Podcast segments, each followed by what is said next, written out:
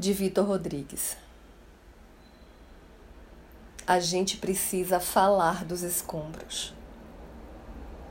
O passarinho que pousava na varanda pousa na pedra e na poeira depois da demolição. A gente precisa falar desse passarinho. A mãe já perdeu três filhos e transa todas as quartas-feiras sem anticoncepcional. A gente podia ouvir essa mãe.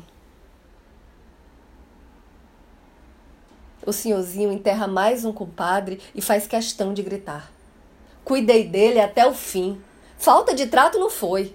Não foi. Não foi, não. Quero almoçar com esse senhor.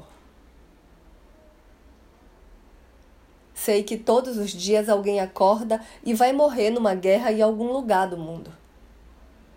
Mas tem uma criança me olhando de frente enquanto balança as pernas e batuca na cadeira.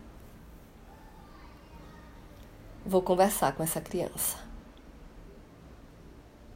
Eu sou Renata Ettinger e esse é o Quarentena com Poema número 106.